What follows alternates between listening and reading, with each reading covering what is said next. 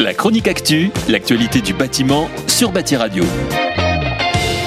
Pénurie de matériaux de construction et flambée des prix quasi historiques, plus 30, plus 40, plus 50% pour l'acier, le bois ou encore le PVC.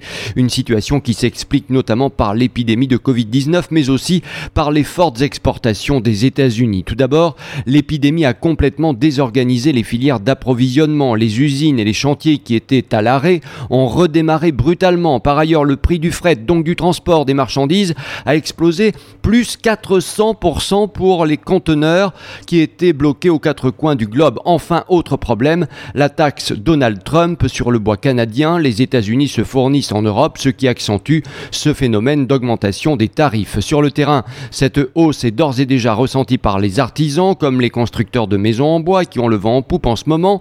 Certaines entreprises pensent même arrêter temporairement leur activité en ayant recours au chômage partiel et en appellent à la ministre du Logement Emmanuel Vargon. Cette pénurie de matériaux pourrait en tout cas retarder certains chantiers, des retards qui pourraient aller jusqu'à 6 mois, ça tombe assez mal au moment où l'activité en France et en Europe devrait repartir fortement. La chronique actu, l'actualité du bâtiment sur Bâti Radio.